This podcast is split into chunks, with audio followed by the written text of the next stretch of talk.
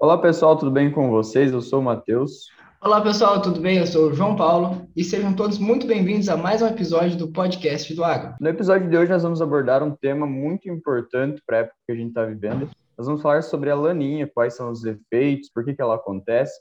Vamos explicar para você como se planejar e quais são as medidas que você pode tomar para acabar mitigando esse efeito para a tua lavoura, para a tua produção, enfim, para o teu sistema.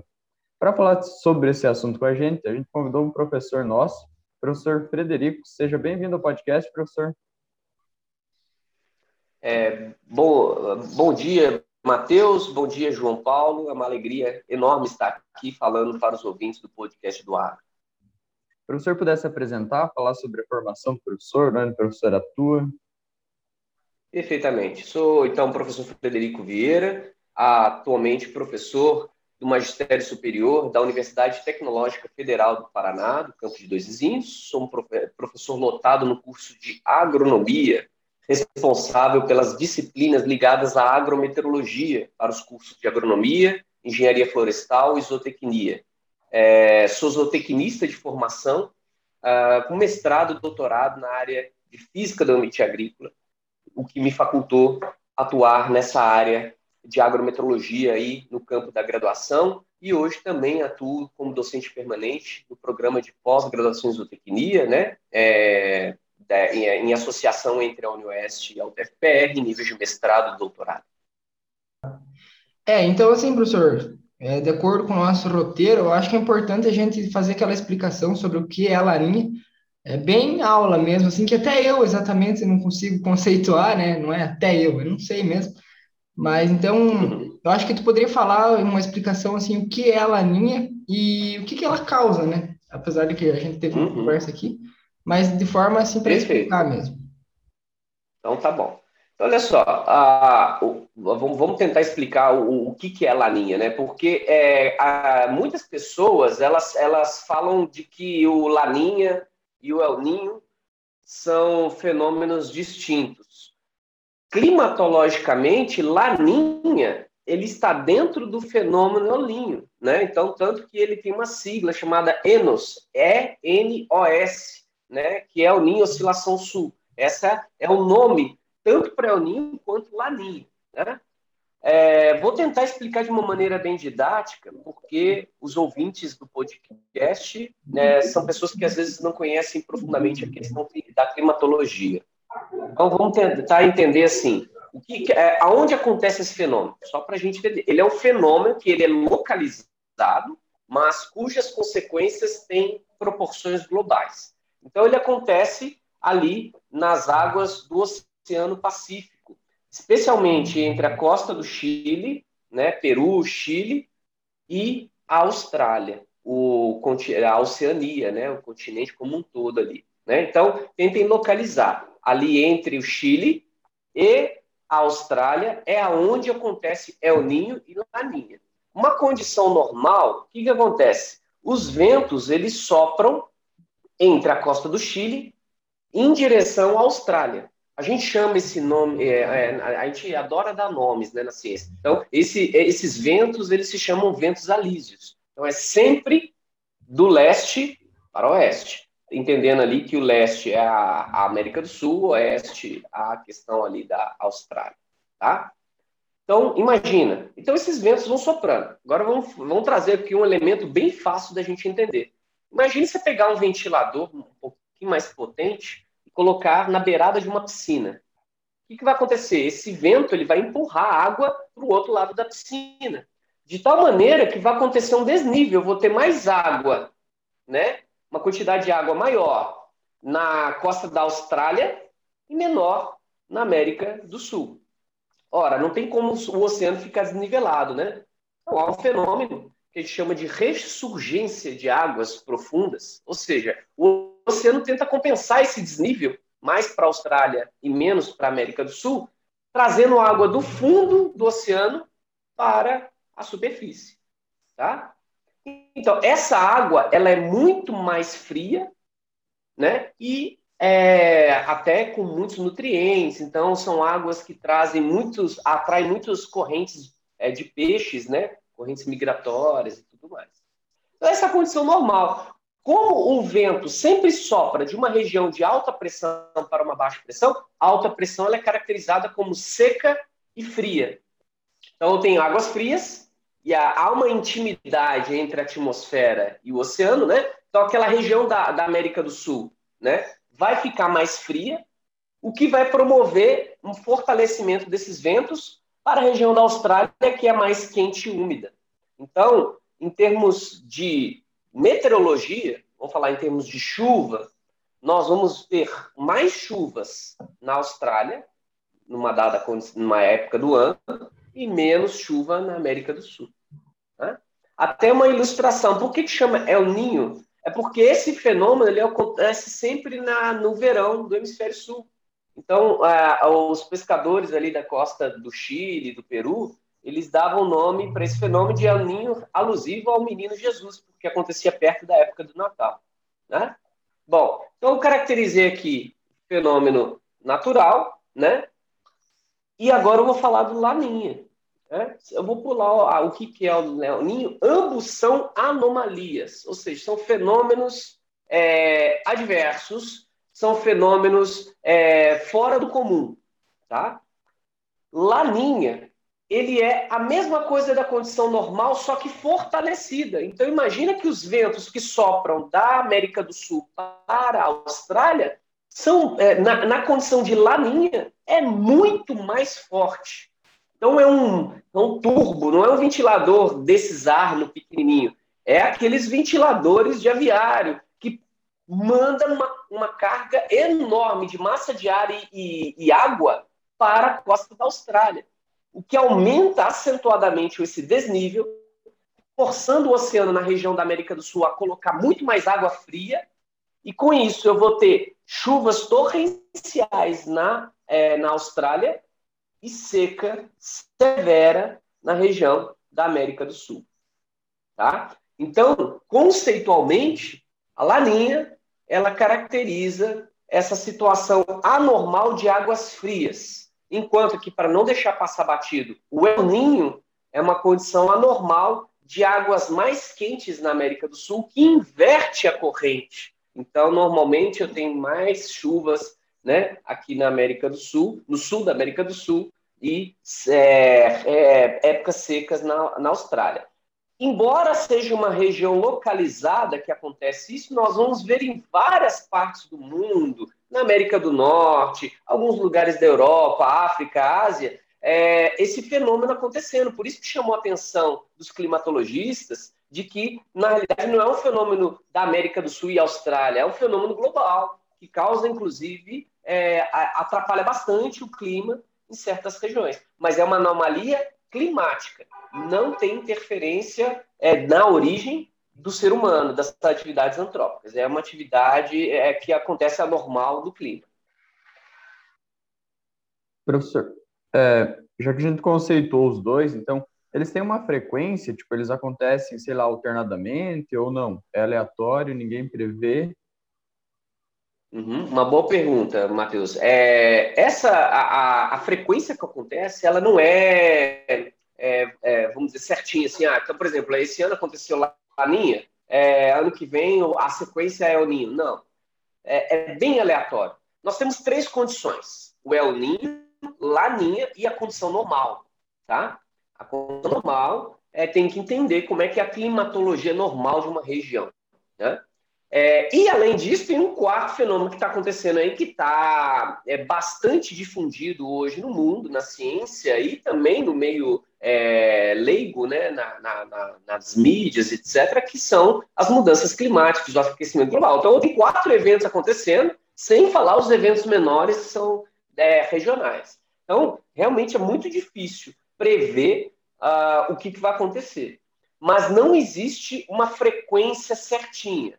É, o que nós sabemos em termos de ciência é que a laninha é, ela tem aí uma duração, uma frequência que ela, é, vamos dizer assim, de, a cada dois a sete anos acontece laninha, tá? Então, assim, a laninha ela tem aí é, a cada dois anos ou a cada cinco, sete anos acontece laninha. O El Ninho ele tem uma, uma frequência muito maior do que laninha. E, aliás, já se sabe na ciência que com o aquecimento global há uma tendência de ter muito mais fenômeno El Ninho daqui para frente do que Laninha. Aproveitando a pergunta, que é qual é a duração da Laninha, né? Ela também tem uma duração menor do que o Ninho. Então, ela varia aí, para a gente ter uma ideia, uh, que ela chega a durar aí uh, de, uh, de 9 a 12 meses, mais ou menos. Por isso que já está se falando que a laninha ela começou aí em setembro, né, agosto, setembro, e tem uma duração prevista de até o final do outono. Então, quase vai fechar um ano de duração de laninha. Essa laninha que nós estamos vencendo agora, ela está classificada como fraca a moderada. Então, é, embora a característica seja de chuva é, secas no sul e muita chuva no norte e no nordeste, não necessariamente nós vamos ter esse perfil exato. Pode ter períodos de chuva é, prolongada, que é o que a gente espera e tomara que aconteça aí no mês de janeiro, né? Como alguns é, algumas empresas de previsão do tempo estão sinalizando que pode ter chuva, no, por exemplo, no Paraná durante o período de janeiro, é, por conta de que a é, Laninha ela não está com a força total dela. Mas se ela tivesse é, forte, nós não teríamos chuva é, em períodos é, é, em períodos curtos, nós teríamos chuvas bem espaçadas, o que é um perigo aí para a agricultura, tá? Então é isso. É, a laninha ela, ela pode variar de 2 a 7 anos de frequência, e duração aí de 9 no máximo a 12 meses. É, e o El Ninho ele tem uma duração maior. Né? Quando ele vem para uma região, ele fica mais uhum. tempo do que. Às vezes ele pode ficar até dois anos numa região. Beleza. Tá. É, professor, é, tem alguma condição, digamos, que seja pre precursora, né, para acontecer o El Ninho ou Laninha? Ou e eu queria também saber se as a mudança climática influenciou em alguma coisa nisso? Exato. É, essa é uma pergunta que é, a gente não tem uma resposta exata, tá, João Paulo? E é o seguinte: é, a origem do El Niño Laninha ainda é muito controversa na ciência. O El Niño, por exemplo, que é esse aquecimento anormal das águas do Pacífico Sul, há hipótese de que tenham vulcões no assoalho oceânico, né, lá no fundo do mar, que de tempo em tempo ele, ele, vamos dizer, entra em erupção e aquece as águas de forma anormal, né? A hipótese hoje mais aceita tem a ver tanto com a questão de tempos em tempo de fortalecimento ou enfraquecimento dos ventos alísios, e mais recentemente existem também teorias acerca de questão de radiação solar que de tempo em tempo a, é, vamos dizer assim, o, o, o, Sol ele emite uma carga, existe aquelas explosões solares, né, que emite uma carga mais acentuada de, é, de radiação e com isso pode promover algum aquecimento anormal ou resfriamento anormal, no caso a, a diminuição brusca de radiação, né? Mas a ciência, João, não tem uma, é, uma explicação definitiva, uma, uma teoria é, que se torna uma lei física que explica El Ninho Laninha. Agora, uma coisa que eu queria aproveitar a pergunta é, embora nós não tenhamos certeza sobre a origem, nós temos um poder de previsão muito bom, né? Tanto o NOAA, que é o departamento americano aí, é a agência é, americana de, que estuda questões climáticas e oceânicas. Também tem o, a, a, o departamento australiano que estuda tudo isso, né? É, então, tem várias é, instituições de respeito. O próprio Instituto Nacional de Meteorologia, aliado ao CPTEC, eles formam uma cadeia de cientistas que estudam muito, desde é, informações de satélite até temperatura do oceano mesmo por sensoriamento, tá? Então, a gente consegue ter uma previsão muito boa de três meses de antecedência. Então, hoje nós estamos falando já de 92% de certeza que Laninha continua no eixo no trimestre dezembro, janeiro e fevereiro, e 82% é, fevereiro, é, de março, abril e maio. Mas aí há já uma, um consenso de que muito provavelmente a laninha vai enfraquecer a partir de maio, né? E aí nós não sabemos. Aí existe aí uma incerteza sobre o que, que vai acontecer no inverno no ano que vem. Nós não sabemos, tá? Mas três meses é um prazo muito bom. E para finalizar, você falou das mudanças climáticas. Sim, é, existe uma estreita relação entre aquecimento global e El Ninho, não Laninha. Então, é, de tal maneira que há uma chance maior de prevalência do El Ninho, ou seja, maior frequência de ocorrência de El Ninho é, é, e menor ocorrência de Laninha. Agora, o que os nossos espectadores aqui, quem nos ouve, tem que ter a certeza que tanto El Ninho quanto Laninha não são fenômenos bons para nenhum dos lados. Tá? Então, tanto para a agricultura quanto as atividades humanas, é péssimo, porque eles trazem extremos ou é seca demais, ou é chuva demais. Então, é ruim para a agricultura os excessos, né? Sempre é bom ter o caminho do equilíbrio. Perfeito. Uh, não, aqui então a gente já respondeu praticamente é, explicação, relação do El frequência, porque ela acontece. Aqui só uma questão: é possível evitar, né? Não Sim. é possível evitar, gente, porque uhum. como é uma questão climatológica, ela não é, é, a gente se adapta às condições de clima. O que nós temos que fazer, e isso é um compromisso mundial que a gente insiste, embora correntes negacionistas que falam que mudança climática não existe, que aquecimento global não tem ligação com as atividades humanas, isso é, é isso é, é fake news. A ciência já está muito claro, já está muito bem estudado e comprovado que existe intrínseca relação entre atividades humanas e aquecimento global. Não é de origem, mas de intensidade. Então, sim, nós temos que fazer nosso dever de casa de cada vez mais buscar práticas sustentáveis na agricultura. Porque nós temos práticas é, predatórias em termos de clima, é, quando a gente resolve, por exemplo, adotar continuar insistindo nos métodos tradicionais e convencionais de agricultura em detrimento a outras práticas conservacionistas, como o sistema de plantio direto, né? que é uma prática conservacionista que tem intrínseca relação com a sustentabilidade, em termos de clima. Né? Quando eu abuso dos, é, dos fertilizantes, especialmente os nitrogenados, eu estou contribuindo para tudo isso. E ligado à laninha e ao ninho, esse desequilíbrio.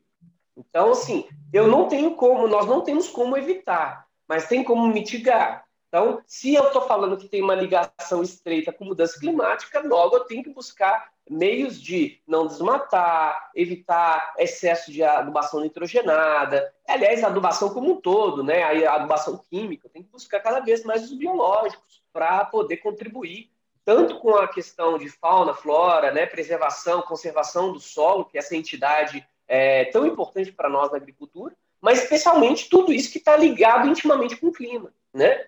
Então, agora, o que os agricultores têm que fazer, e aí fica minha, meu conselho para os agricultores, é sempre estar antenado, não só com previsão do tempo. Eu vejo muita gente ligada em previsão do tempo. Ah, será que chove amanhã? Às vezes é tarde demais. Certas práticas a gente tem que antecipar é com meses de antecedência.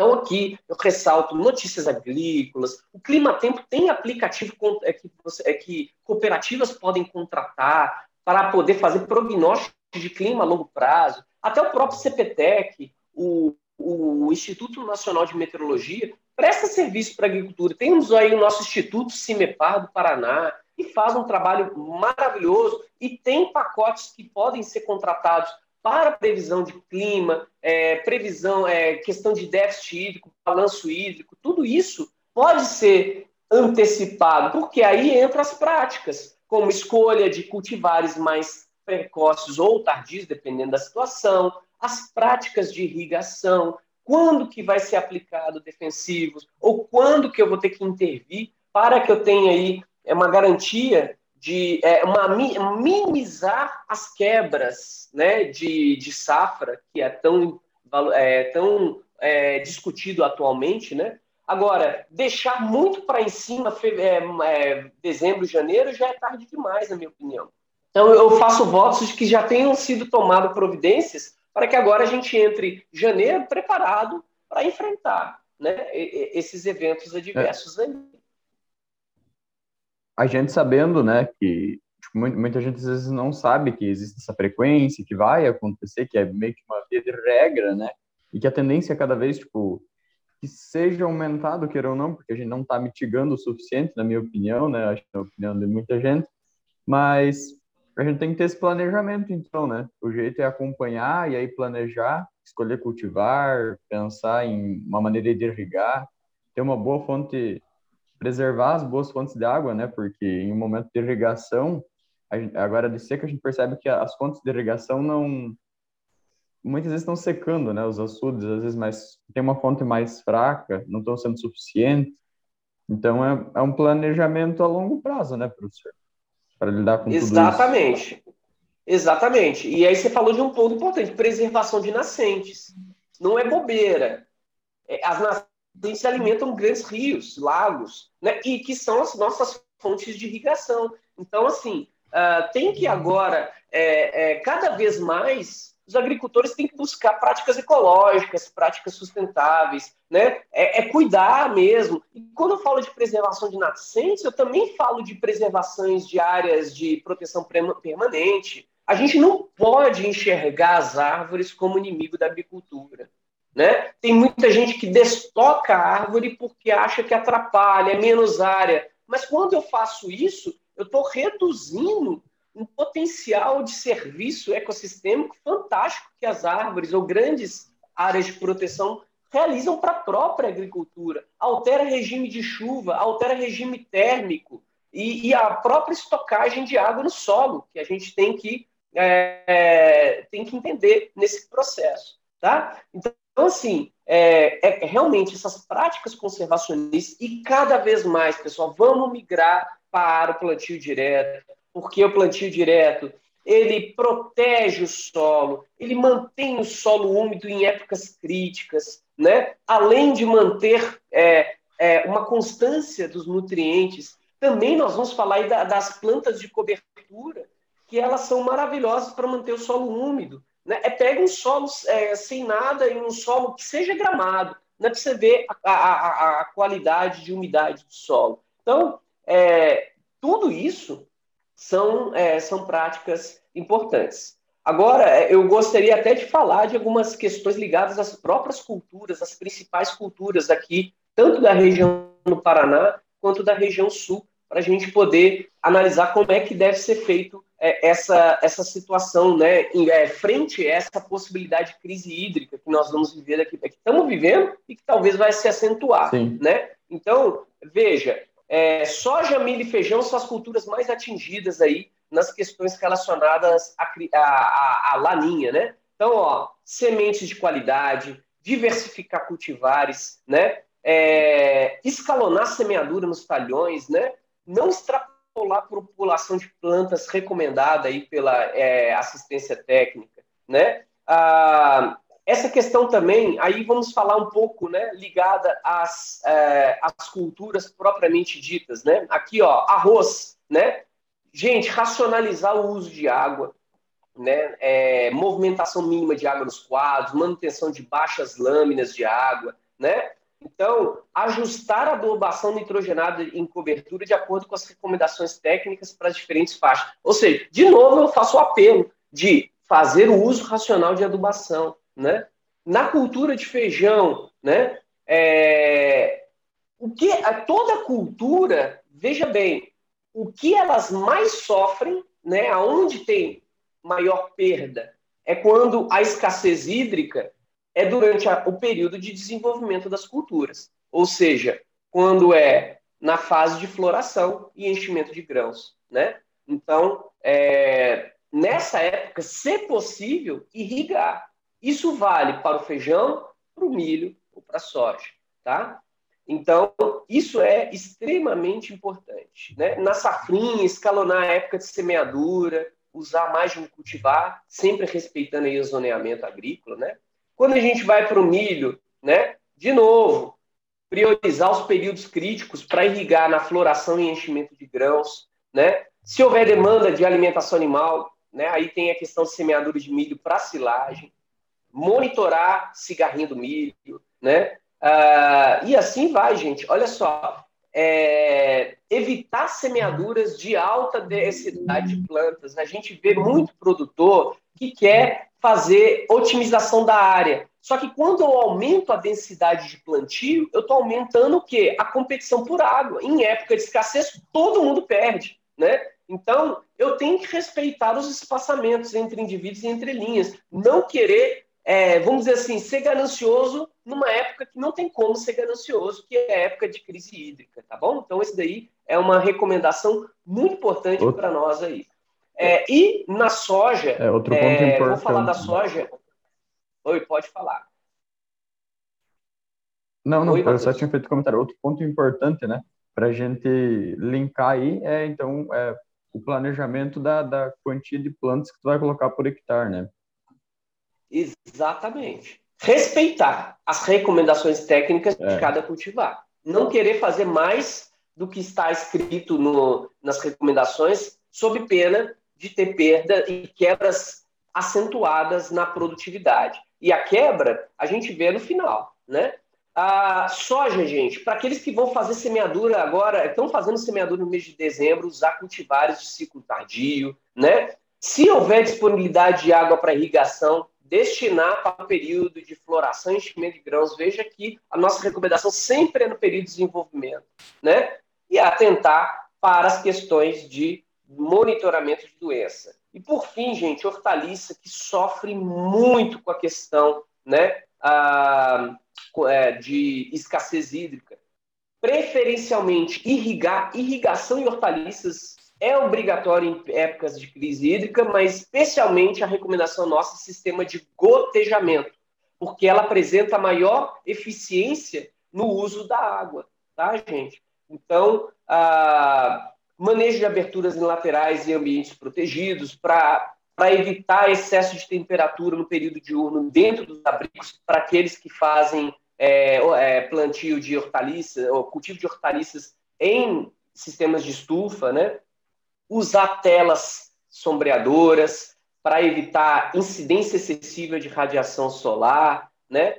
E principalmente, gente, nesse período agora que tem alta demanda evapotranspirativa, né? Alface e tomate, eles sofrem muito com deficiência de cálcio. Então, aí eu vou ter que realmente monitorar esse suprimento de água e cálcio junto ao sistema radicular das plantas, né? E aí, gente, vai muita, é, vai, vai, tem várias culturas aí, né, que a gente tem que tomar, é, por exemplo, forrageiras, né, que é, o gado sofre muito com escassez de forragem, né, de oferta de forragem. Aí, gente, aquilo que a gente considerava bobagem no passado, hoje não deve ser mais bobagem, que é irrigação de pastagem. Cada vez mais a irrigação é muito importante. Então, usem os tensiômetros para verificar o nível de umidade e, quando necessário, quando acusar ali baixa umidade, aplica a irrigação. É um investimento certo para garantir a alimentação de qualidade para os animais nesse período de crise hídrica. No mais, o uso racional de água né? Tanto no meio rural, mas principalmente no meio urbano. Nada de ficar lavando calçada, viu, pessoal aí, né, das casas. Nada de ficar lavando o carro desnecessariamente. Deixa o carro sujo, né? É, isso não é vergonha nenhuma, né? Mas a gente poupa água porque está muito crítico o período aí de é, todo mundo tem que fazer sua parte para economizar água. Caso contrário, a gente vai pagar por isso. Já está vindo aí as bandeiras vermelhas nas contas de de água, que é um excedente aí, tanto de água quanto de luz, né? É, já estamos pagando pela excedente hídrico. Tá? Então, todo mundo fazendo a sua parte e vamos passar por esse período, não tem o que fazer. É, assim, uma sequência de duas secas aí, a safrinha do milho e do soja agora, então vai ter um impacto nos produtores. E eu vejo muito, nesse último ano, teve o boom de aberturas de novas áreas, né, em morro e coisa arada. Então, assim, a gente pensar essas áreas abertas, elas não vão produzir nada essa safra de soja. Então, aqueles produtores fizeram um Ou produzir muito pouco. E não vai produzir muito, é, muito pouco ou nada. Então, assim, de repente tu tirar, eu falei até numa outra matéria que eu fiz com uma professora de meio ambiente lá, de repente tirar meia quarta de, de, de árvore para produzir mais área, né? Ter mais área de soja, mas daí influencia no microclima ali, chove menos, tu perde na tua lavoura inteira. Então, eu vejo muito isso é, como um ponto importante. Exatamente. E eu acho que preservação de nascente finalmente vai entrar na cabeça do produtor, porque até então era só fazer valeta e tampar. Eu acho que agora vai mudar isso aí um Exatamente. pouco com o passar do tempo. Então, e na cidade também, gente... com certeza vai ter um impacto muito grande. Em todas as atividades. E, e quando a gente fala de né? Uhum, exatamente. Quando a gente tem a quebra de produção, todo mundo perde.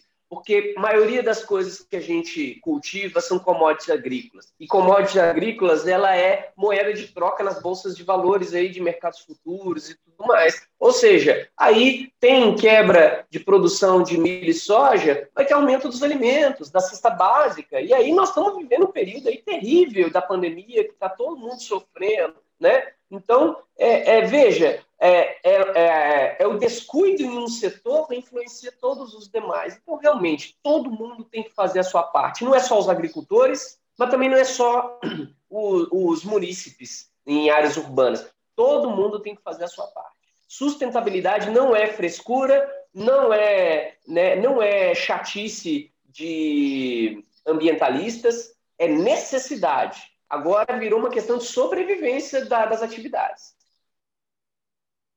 Tá. Bom, pessoal, então, mais uma vez, é, sigam a gente no nosso Instagram, arroba podcast do agro. Lá a gente posta muita informação, um vídeo diferente, é, abordamos bastante assunto nos stories também. E se você tem alguma dúvida, alguma sugestão, for alguma coisa, pode se sentir à vontade para mandar para a gente lá. Se tiver alguma dúvida para o professor, a gente repassa para ele e aí que ele responde. Então, se tiver sugestões sobre novos episódios, inclusive, algum assunto que você quer que a gente fale, pode mandar lá, pode ficar à vontade, beleza?